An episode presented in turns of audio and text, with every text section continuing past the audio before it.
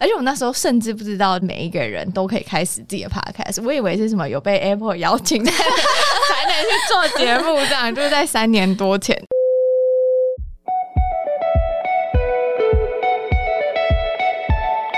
大家好，欢迎收听第二季的为你解惑，我是主持人 Stella。节目来到了我们第二季的第九集，那前面的集数呢，跟大家聊了很多面向的话题，像是我们有聊过职场的、啊、情感的，还有生活类的。那么今天要跟大家聊的呢，就比较偏心灵面向的话题，因为其实现代人啊，生活步调跟节奏都很快，然后甚至很多人会面临生活压力过大，被工作压得喘不过气的状况。但是你是否真的去思考过，你做的是不是你自己真正喜欢的事情，还是你只是觉得哦很适合我自己，还是你有想过，诶，我想要跳脱出自己的职业，开启一个斜杠人生？首先，让我们欢迎今天的大来宾——乔西咖啡沙龙的 Chelsea。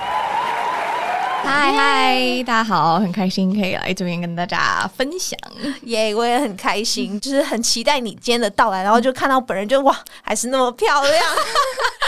就是每一次都美美的出现在大家的面前。同时还要欢迎今天一起参与录音的伙伴，欢迎 Vivi。嗨，我是 Vivi，Vivi 又久违的参与我们的录音，感觉如何？第二次来，感觉蛮好的，因为可以坐在 Chelsea 对面。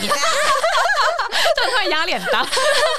哎、c h e l s e a 我最近有看到你的 IG 就有发说，就是你开启了久违然后临时起意的旅行，然后像是昨天你好像有去游台北之类的。那啊最近旅行感觉如何？最近其实因为疫情就是比较趋缓一点，然后我就开始会安排一些小旅行啊等等的。那因为在疫情期间，就是都是有点岛内旅行，就真的是把台湾就在这两年内，就是几乎每个地方都去了这样。然后还第一次去了绿岛，虽然那一次是出差啊，但是我就觉得好酷、哦，因为其实我从来没有去过离岛这样。嗯，然后再来就是在上个月底的时候，又有去一趟曼谷，然后还有昨天就是去了一趟基隆，这样。对，反正就是有时候会跑来跑去，然后就觉得说我个性好像是那种很需要去变换一下环境，然后去放松一下自己，然后再回来工作，这样。就是我去测那个人类图的时候，他 是这样子跟我说，所以你我觉得是很很准，对。哇，我也想去测一下，感觉很有趣哎、就蛮有趣的，就是它也是一种了解自己的方式啊，嗯然后知道说怎么样跟去面对自己的生活啊等等的这样。所以你觉得对你是有用的，因为你确实有就是开始哎、去休息一下，充实一下自己这样子。对，我觉得我好像没有办法一直就是都在同一个地方，就会觉得很闷，然后就会觉得很没有灵感。Vivi 呢，最近有在忙些什么吗？我最近好像没有特别在忙什么，但是就是有在检讨，说我自己到底有没有往自己想要走的方向去。譬如说工作上，我现在还比较算是一个助理的角色，那我很希望可以自己独立作业，但我没有在训练自己这一块等等，还是说今天安全过完就下班了？所以最近有比较在检讨这个部分啦。嗯，对这一点也是大家就是要跟你学习的，因为可能有些人每天就是哎、上班过完就没了，就回家洗澡睡觉，然后又开启第二天，那真的是大家可能像你这样讲，哎、检讨自己的每一天是否过得如自己所愿。之类的，因为其实我听 Chelsea 的节目就觉得，哎、你是一个很认真生活的人，然后都会把生活过得很有意义跟充实嘛，然后都给大家的感觉就是，哎、越来越好。那这次邀请你呢，也就是很期待听到你分享自己的斜杠故事跟经验。进入正题之前呢，先跟大家来玩一个心理测验。本集呢是要测试大家的抗压指数究竟有多少，两位也可以一起测测看看，哎、有没有说中你的心声？问题是这样子的：经过了忙碌的工作之后呢，你迎来了短暂的休闲假期。那这个假期呢，你会选择去哪里？A. 能够看到美丽日落的海边小岛；B. 空气清新的大自然森林。C 远离尘嚣的郊外小区，然后 D 呢是游客众多的热闹城市。我的话，我会选择 A，能够看到美丽日落的海边小岛，蛮喜欢海的。我喜欢山跟海，但是偏向海多一点点。嗯，对我选 B，空气清新的大自然森林。嗯哦，所以你很喜欢就是自然界的一些东西。有时候觉得很闷的时候，我就会自己一个人去爬山，走一些步道啊等等，就是那种台北市郊的一些那种比较轻松的一些步道。因为我看过有一本书，它上面有写到说，其实人天生就是跟自然是有连结的，所以你为什么会觉得你去海边，或者是觉得在大自然里面你感到很放松，是因为你有一种回到大地之母的感觉。哦对，因为我们在城市里面，间，你看你每天上班下班，你都是在这种水泥丛林里面，你会反而失去了与你。就是天生的这种连接，所以我选 B。嗯，而且你刚刚讲到爬山，Vivi 眼前一亮。我之前也会自己一个人去爬山。我之前在象山那边的咖啡厅打工，然后我有时候就是提早到了，我就把包包放着，然后我就一个人跑去爬象山，爬了一圈再回来上班，然后就觉得心情很好。对，两位可以相约一起去，因为为你解惑结缘，然后两个人一起去，有道之旅这样。没错，那我自己选择的。是 C，就是远离尘嚣的郊外小区。那我们一起来听解答。如果你选择的是 A，能够看到美丽日落的海边小岛，他说你的抗压指数呢百分之五十，你不会太过脆弱。那在日常生活中呢，你面对困难，你也可以就是轻松的靠你的能力去化解。不过，当你面对就是超出自己认知范围的事情的时候呢，你的抗压指数就会因此而失效。如果你选择的是 B，就是跟 Chelsea 一样，空气清新的大自然森林，哇，那你的抗压指数百分之九十。有这么高？对你非常的懂得如何去调试自己，你知道面对压力之后呢，你该做些什么事情，然后可以让自己放松。所以你面对压力，你并不是独自面对，那你有时候可能也会询问一些别人的意见，或者是身边人的一些方法之类的。如果你选择的是 C，远离尘嚣的郊外小区，那你的抗压指数只有百分之三十，所以你很容易因为一点事情就胡思乱想，然后也很容易自己吓自己。所以建议呢，你可以适当的寻求大家的帮助，不要害怕自己的事情被别人知道。如果你选择的是低游客众多的热闹城市，那你的抗压指数呢百分之七十。你是一个收放自如的人，在人前你可以开朗，那独处的时候你可以很冷静。当你面对压力呢，你可以做到静下心去思考。因此呢，你的抗压指数并不低。因为我觉得我真的还蛮容易，就是就算我很常低潮，但是我很能找方法自处。就是我大概可以知道说，我现在这个状态，我应该要做一点什么事情，让我自己感觉比较好一点。但你觉得就是内容可能符合，但是没有到九十那么高。但是九十感觉超级坚强啊！我觉得我自己也不是那么一个那么坚强的人了，很厉害。看到哦，九十，嗯，对啊，Lily 觉得。抗压五十的话，我觉得算是蛮准的，因为可能部分面上来说，我觉得我自己个性算是比较好强一点的，所以在我还没有那么了解自己的时候，曾经以为自己的抗压性很高，嗯，但是实际上可能只是因为个性的关系，所以我逼自己心态上或者是头脑上能够接受这个事实，但事实上遇到超出我自己能力范围的事情，我还是很容易会觉得焦虑，嗯，所以这可能也就是自己要面对的人生课题吧，嗯。所以五十五十应该算蛮准的。那我们今天要聊就是斜杠人生这件事情嘛，就是很好奇啊，Chelsea，你一开始你是怎么开启你的斜杠人生的？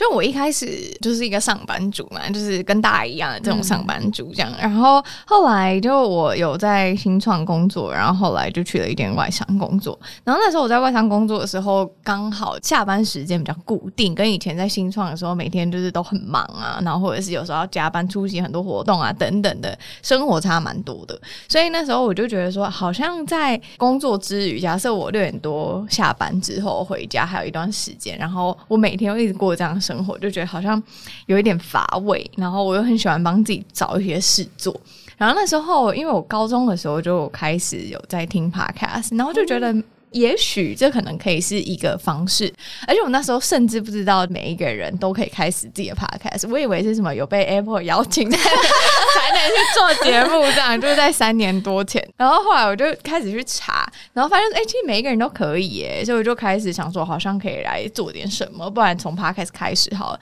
所以我就开始了，就是下班开始经营 podcast 的生活，然后慢慢的这样经营、经营、经营，就才发现说自己好像是一个有另外一个身份。的人呢，所以我觉得，如果你要说一个起点的话，这可能是一个起点。这样，嗯，你就突然变身，哇，你的另一个身份是 podcaster。对，就是突然人家问你说，哎，你现在在你现在工作是什么时候？你以前可能就会说你本来的职称，但现在就说，哦，那个我下班的时候还有在做其他事情，就我还有在经营我自己的频道啊，等等的，就发现说，哦，好像从那个点开始，你的人生就会开始变得比较丰富一点。这样，Chelsea 一开始是有把它当成一个职业吗？还是就只是？是单纯是一个兴趣？没有没有，我完全就是一个兴趣，因为我从小就是很想要当就是主播记者，哦。对，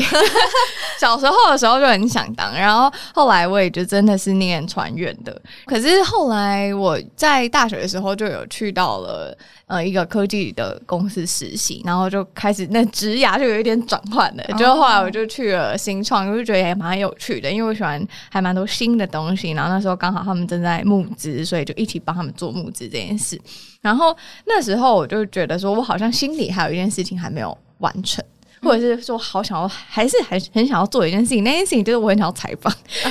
是 我一直很想要就去听人家的故事。然后还有再加上有一点，就是我在这个产业里面，虽然我认识了很多不一样的人，可是它还是局限在某一个产业，它可能是新创产业或者科技产业。可是其实我自己的兴趣可能偏好，我喜欢艺术，我喜欢人文，可是我好像没有一个方式可以去接触这一些人，所以我就觉得说，哦，我觉得采访好像是一个很好的切入点。所以我就开始就是觉得说，用 podcast 作为一个媒介，那我去找这些人分享他们的故事。那的确，我觉得这件事情就是还蛮对我生活造成一些蛮大的质变的。就是除了我是完成我这件事情，然后也做的还蛮开心的。那时候我就觉得说，哎、这个是一个好像从兴趣，然后慢慢过渡到开始觉得自己真正的把这件事情当成是一个正经的事。嗯对，也是可能经过一年多两年，然后慢慢的就是去思考，然后才转变的这样。嗯，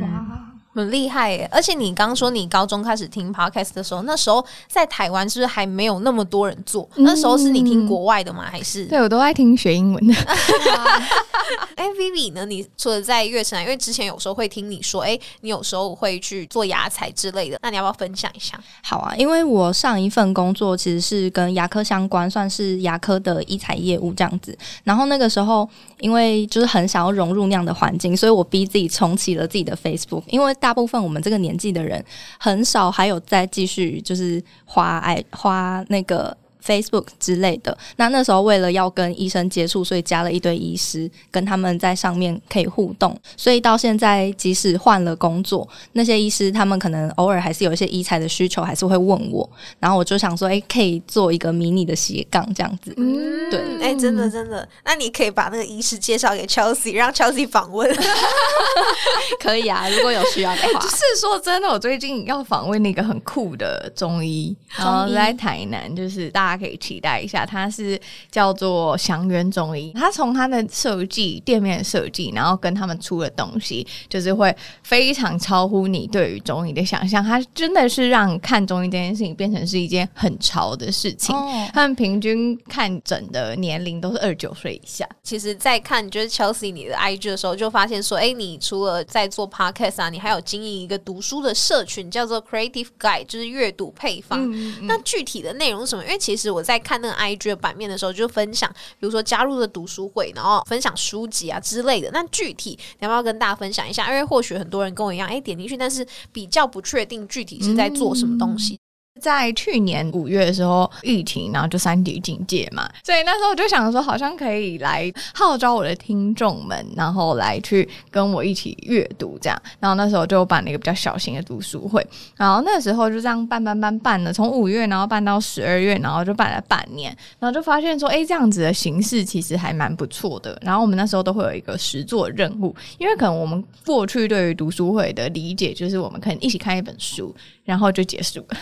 对 对，然后我们的话就是，我就觉得说，当你看书的话，你要怎么样实际运用在生活中呢？然后我们就会安排一些小任务，让他们可以实际运用在生活中。比方说，可能有一本是跟创意有关的，然后它里面就有提到说空间整理这件事情，怎么样去激发你的创意。那我们的小任务就是让我们的书友呢去整理他们的空间，然后在最后一次的读书会讨论的时候呢，他们就会开始就是 run tour 他们家。哦对，然后就觉得很有趣。不管是有一些人放上了花，有一些人呢植物，然后有一些人拼图。他说，因为这个小任务，他把他大概放了五年没有拼的拼图拿出来拼完，这样 对，然后就觉得，哎、那其实阅读这件事情可以对生活带来真的还蛮多的改变的。就是如果你后面有去实做的话，所以在今年我就想说，哎、要怎么样让这个东西变成是一个比较群体的，然后大家可以一起参加的。所以我就比较像是设计了一个产品，那这个产品主要是以社群为主，就是我们在这个阅读配方里面呢，我们除了是有，就是每个月我们都会有选一本书，然后还会有书友会，然后就是让大家可以一起参与讨论之外呢，每个月都会有一个实做小任务。像是我们在之前的实做小任务，有一些是可能让大家去分享他们喜欢的东西。那这个分享，我们可能就请他们做那种剪贴板啊等等，然后都是在线上分享给我们。阅读，我觉得它不仅只有书这件事，而是它可能可以有很多种，不管是杂志啊、报纸啊、报刊啊等等的，其实都可以。所以那时候我们有安排了一个工作坊，在七月底的时候，我们就也会举办了一个杂志的工作坊，让大家一起来做一个你自己的杂志等等。那这是一个为期一年制的社群，所以加入的时候呢，你就除了是会有人跟你一起讨论之外呢，你也可以跟大家一起分享可能你的实作任务。然后我觉得，在我这样子，嗯，这过程里面，我就会发现说呢，就因为你有朋友同伴，你可以讨论的时候，你在读书这件事情上面就会比较有动力。我之前有听说过，因为我们刚刚前面有聊到就是斜杠这件事情，之前有看到一个，他是说斜杠是稳定的收入加上自己的爱好。然后，那你们怎么看这件事情？因为有时候可能像刚刚讲的，我喜欢跟适合在职业当中，比如说我做这职业，可能我适合这个工作，我是上班族，哦，我会做这件事情。但是可能自己真正喜欢的又是别的爱好，像巧西刚刚说的，诶。其实自己真正心里面觉得，哎，好像有一个东西还没去完成，那我要去做。那这件事情，两位是怎么去看待的？职业的话，我觉得是安心，就是有一个安心稳定的收入。那斜杠的话，我自己比较归类是在，就是像你说的是兴趣或者是爱好，也是期盼它可以成长，但是还是要有一个安心的存在。我自己的个性比较是这样啦，嗯，就是也要有稳定的收入，先养活自己的意思。对，就可以比较安心。嗯，Chelsea 觉得呢？因为我访了很多很多斜杠的人，所以到现在我对于斜杠的理解应该算是，比方说，我今天呢，我有一个兴趣，就像是做 podcast 或者是采访这件事情是你的兴趣好了。那你在在培养这个兴趣的过程里面，你肯定会花很多时间嘛，可能两年、三年、四年、五年。然后在这个过程，然后这个时间里面呢，你有没有办法在时间越来越久的时候，然后这个兴趣可以为别人带来价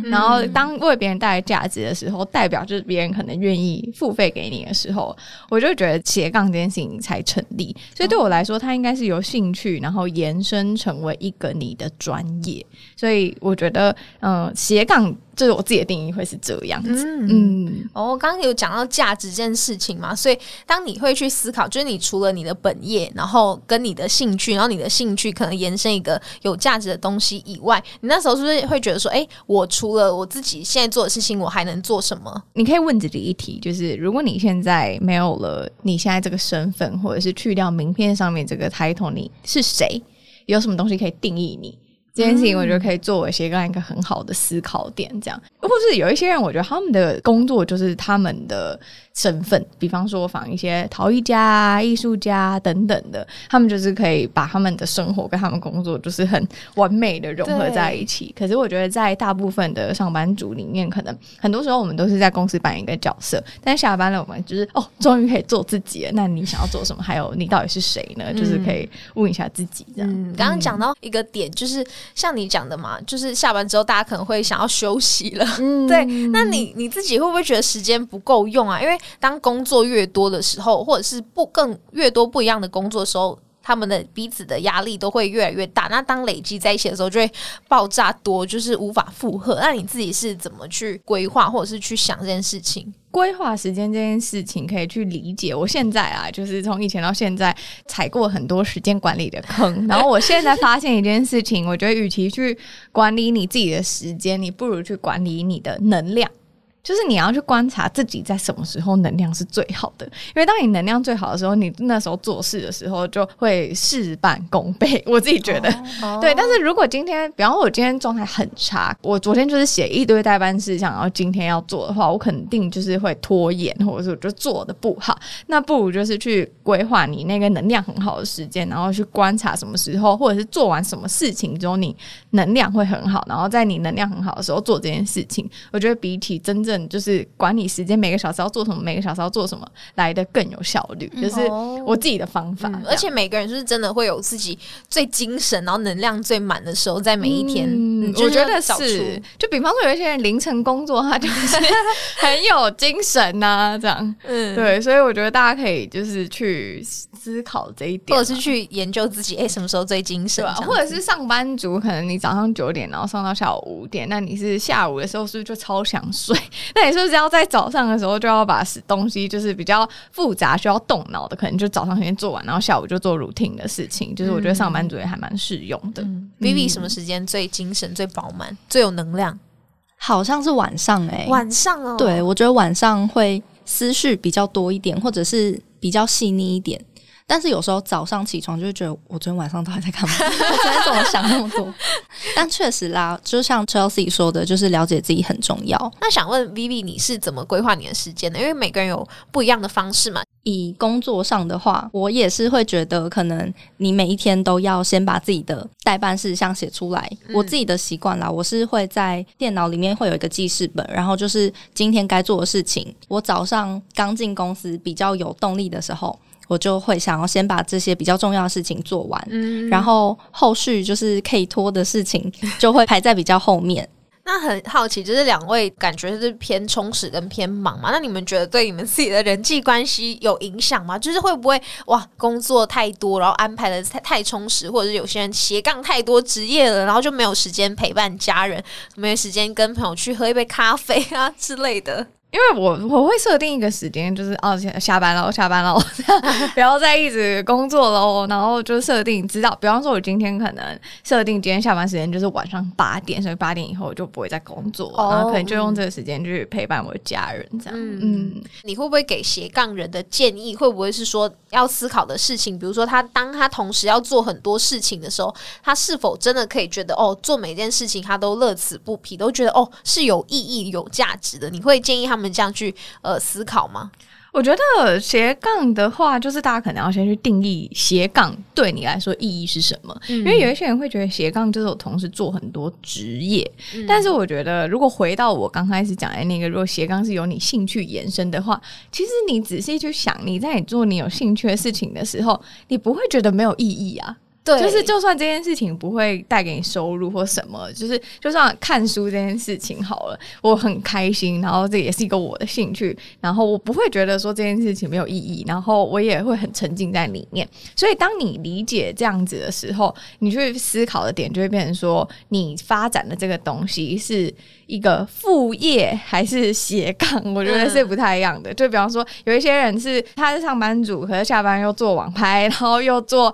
可能有的没的各种工作的时候，他可能才会觉得说好像没有意义，或者是觉得很疲累。但我觉得，如果你把它当成是由兴趣延伸的话，就会比较少有这种没有意义的时候。这样，嗯，对，那像是因为不管是我们刚刚讲到的，去思考到底是斜杠还是副业，还是现在很多的上班族，大家其实都会面临的是压力大嘛，然后会觉得很心累啊，就是事情一多，然后又没有时间休息，然后自己就会哎喘不过气。那想问大家，就是在生活当中有没有什么觉得哦心灵很累，然后压力很大，啊就是很烦的时刻？那如果遇到这种，你们都会怎么去调试自己啦？我觉得压力大或身心灵很累的时候，我觉得它是比较像是一个必经的过程吧，就是你这样子人嘛，就是有一个曲线这样子，嗯对啊，可是可以理解到，就是身心灵很累的时候，就是比方说你在看剧嘛，然后你看到最精彩的时候，通常那主角最惨的时候，然后到后面的时候，你就发现他慢慢这种破破关斩将啊等等的。就我有时候会这样子思考，就是说我现在可能很累，或者是我现在遇到一些挫折，觉得哦好烦哦的时候，我觉得说后面就是就是已经是要有光明的道路要迎接你，就有时候会有这样子的方式去调试自己的心情、啊，会觉得哦，我在人人我的高光时刻要到了，对对对对对对对，撑过去的，撑过去要站在山顶举着那个奖杯，对对对对，我觉得是。那画面感就像鼓励自己，然后就是一种心灵的哦，加油，我可以的，我快到了那个巅峰了，加油这样子。对，或者就就去哦看剧。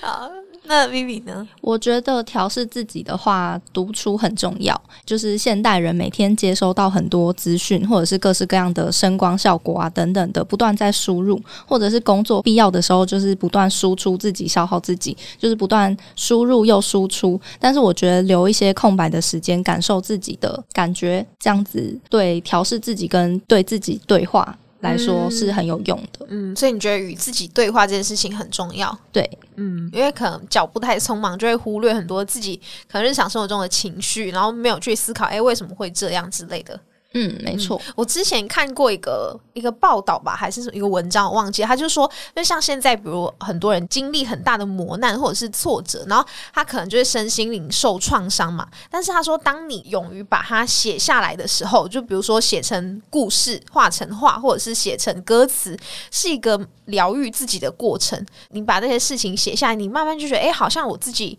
也没那么。困难也没那么痛了，然后就是一个自我疗愈的过程。所以我有时候就会觉得很困难的时候，或者是比如说很想家，我就把那种情绪写下来，就是比如说写成歌词，因为我很喜欢唱歌，然后我会觉得哦，好像又还不错，然后反而又变成一个作品的感觉。就觉得哎，好像如果大家也喜欢写东西，或者是也觉得可以把自己的情绪抒发出来，也可以参考这个方式。哎，Chelsea，那你很喜欢看书嘛？你近期有没有什么就是推荐的好书可以分享给大家的吗？我觉得可以，就是回扣到你刚刚提到的那个书写这一块，刚好非常刚好，就是我们就是我，因为我们每个月都会有选书嘛，在我们的阅读配方社群。然后我在上个月选的书，那本书名叫做《狂喜书写》，就是狂喜开心的那个狂喜，然后书写就是书写。它其实就是在讲到说，书写是怎么样去协助我们去排解我们的压力啊，或者是。释放我们的创伤，然后其实书写这件事情也算是在心理治疗上面呢很常被使用的一个方式，就还蛮推荐大家可以看这一本的，就是它真的是一个疗愈之书啦。然后它还会提供你一些方法这样子，然后还有我最近还有在看那个没有妈妈的超市。然后以及恋物絮语风格蛮不一样，没有妈妈超市比较偏文学，然后是在讲说一个乐团主唱呢，他就是在丧母的过程，他是怎么样走过，透过饮食去疗愈自己，所以你也可以把它想做是一个蛮疗愈的文学。然后再来恋物絮语的话，它就是一个呃资深的编辑呢，他去写物品这件事情，还有生活对他来说。有怎么样的意义？然后我觉得还蛮轻松的小品，然后大家可以就是呃，在轻松的时候，我觉得或者是假日的时候，甚至是我觉得很适合旅游的时候，可以看这本书这样。哇！我听你这样讲，我也对这两本很感兴趣。大家可以去搜寻看看，或是找它的内容到底是什么这样。因为我想到这题的时候，我就想说，哎，现代人到底是怎么放松放松自己的身心灵？然后就有去查盘点其他疗愈身心灵活动这标题，然后就看到它跳出来，比如说。烘焙自己制作蛋糕，或者是什么瑜伽，或者是你去按摩，甚至有一个是说你去油画空间，然后静下心来画画，或者是有些人喜欢运动，他可以去室内的攀岩、蹦床，或者是最简单的、最就是大家可能日常生活都会做的，去看一场电影。刚刚讲这些活动，你们自己有比较喜欢哪一个吗？或者是曾经去做过哪一个？我还蛮喜欢游泳。哦，游泳哦，对，嗯，就是喜欢水这样子，嗯，然后还有就是骑脚踏车，我觉得骑脚踏车很赞诶，就是你可以在城市里面，然后就可以去骑，像什么大道城那边就是会有个脚踏车道啊，或者是在景美那边会有脚踏车道，对对对，然后很常自己一个人去，然后就觉得哎，心情很舒坦这样子，尤其景美那边晚上很舒服，哎，灯光什么的，然后能看到那个桥。所以我觉得还蛮推荐的。Vivi 呢，有没有什么推荐的给大家？我也是比较偏运动类，然后我也喜欢游泳跟骑脚踏车，而且我也都是自己一个人去。哎 哎，你们两个，而且骑脚踏车的时候，因为可能就是脚踏车步道，然后那边会很多。可能比较空旷、比较安静，会有人在那边练习一些乐器。他们可能在自己住家吹乐器的话，会怕吵到别人。但是你就骑过去，你可以看到有些人是在练习乐器，有些人在可能带小孩，或者是男女朋友在那边散步，就觉得还蛮疗愈的。看看不同人在做什么事情的这种感觉，对我还蛮喜欢的。对。我自己是很想去尝试那制作蛋糕啦，因为自己很喜欢吃蛋糕，做完还可以吃呢。没错，今天我们聊了很多，就是可以让。比如说听众了解到斜杠，从今天的节目你可以去判断你自己，诶，你其实到底适不适合斜杠，或者是有没有需要斜杠？就像刚刚 Chelsea 说的，你做一件事情，自己真的有兴趣，或者是喜欢这件事情，那或者是另外一方面，你做这个事情是有没有价值的？比如说，你真的可以去拿它去，诶，有收入吗？这些我们都可以去思考，然后去判断自己有没有需要斜杠，或者是要不要去做。那当然也可以找到自己最舒适的状态。然后像刚刚两位都有分分享，他们比如说呃累的时候啊，会怎么样去疗愈自己、放松自己，都可以提供大家做一个参考。那乔西自己是节目是双周更嘛？那我们来到最后一个环节，就是为你解惑。那就想询问你说，因为你的节目近期的收听成长率都非常的高，像是我们月神来当每每个月都有做月报的部分，对，那就想请问你，你是怎么就是经营自己的节目的？你都比如说怎么安排时间呐，或者是从构想节目，然后到邀请来宾啊，然后录音剪辑这些，你自己是怎么去安排的？对，可以让我们取取经。嗯，我觉得在经营节目这一块的话，我觉得可能在过去，因为也是做了一段时间，可能两三年的，所以我觉得过去可能还是就会累积一些听众。然后到现在呢，其实我觉得我自己已经，我我过去经营节目的方式就是我每周就是逼自己一定会更新啊，那时候就是每周都会更新。然后现在呢，开始就变成两周更新一次，原因是因为我觉得我正在转换一下我的主题，然后想要说更多阅读有关的主题。我觉得这对我来说是一种新的尝试，当然就是可能在职涯访谈、创业访谈这个还是会持续。可是我就觉得说，其实，呃，如果我的节目宗旨是希望大家可以就是活出很不雅人生，或者是你自己喜欢的人生的话，那有什么事情可以帮助到这一件事呢？我觉得阅读真的可以帮助你 活出不一样的人生，所以我才开始觉得说我要加入这一点。有趣的就是，好像开始加了一些阅读的主题的时候，好像真的听人 变多。我不知道为什么，可能大学真的有帮助到他们，他们觉得很有意义、很有用。嗯，就是我觉得那时候我在做这个转换，或者是加入更多真的是以阅读为主题的各种形式的时候呢，我自己心里也是有一点挣扎，想说，嗯，这样会不会大家觉得说，哎，怎么突然开始讲一堆读书的东西呀，或者什么的？后来发现说，哎，好像因为我觉得我的节目可能偏比较认真一点，就是他可能没有办法就是那边讲干话。或什么的 这样，然后我就想说，可以会会听这样内容的人，可能对于阅读这件事情的接受度也会比较高，所以我觉得可能是有这个原因。然后再来就是怎么样安排时程的话，我会先出访，可能三十分、二十分钟到三十分钟，然后再来我就会出访刚，然后就是邀请来宾录音，然后最后剪辑。所以我觉得做一集的话，大概可能抓个五到六个小时左右。然后有时候可能呃剪辑没有那么多的话，就会再更短一点这样。然后节目主题的话，我就会看我那时候的人生状态。像是我现在人生状态，就是我觉得说我想要做一点，就是推广阅读，所以我可能就会开始找。阅读的东西，那我会去访问很多独立书店的人，然后想要做一些相关的活动啊，等等的这样。然后邀请来宾的话，就是脸皮就越来越厚嘛，所以你就会开始就是遇到觉得有趣的人，就说：“哎，那个我有个节目这样，那你有没有兴趣？”这样，我目前是没有遇到什么拒绝我的人啊，所以我觉得算是还蛮顺利的，就邀请，就是大家就也不用害羞，就是直接问这样。然后我觉得好的故事就是值得被分享。这样子，相信可以帮助到很多人，因为像你刚刚讲的，哎，可以去直接去问，也就是给我们很大的信心。今天的节目呢，很快就到尾声了，真的非常感谢 Chelsea 来到我们的节目，然后跟我们分享那么多很棒的内容。那 Chelsea 自己的节目叫做乔西咖啡沙龙嘛，要不要再次跟大家分享介绍一下，然后跟大家讲一下上线时间？好，那呃，我的节目呢就是乔西咖啡沙龙。那我主要内容呢，除了有职涯访谈，然后创业访谈，然后还有斜杠的故事以外呢，现在呢也会跟很多有跟阅读有关的东西，比方说怎么样培养阅读习惯啊，或者是嗯，我们会找一些书友啊，或者是我会去找一些不管是杂志的总编呐，然后书籍的编辑啊、作者啊等等来去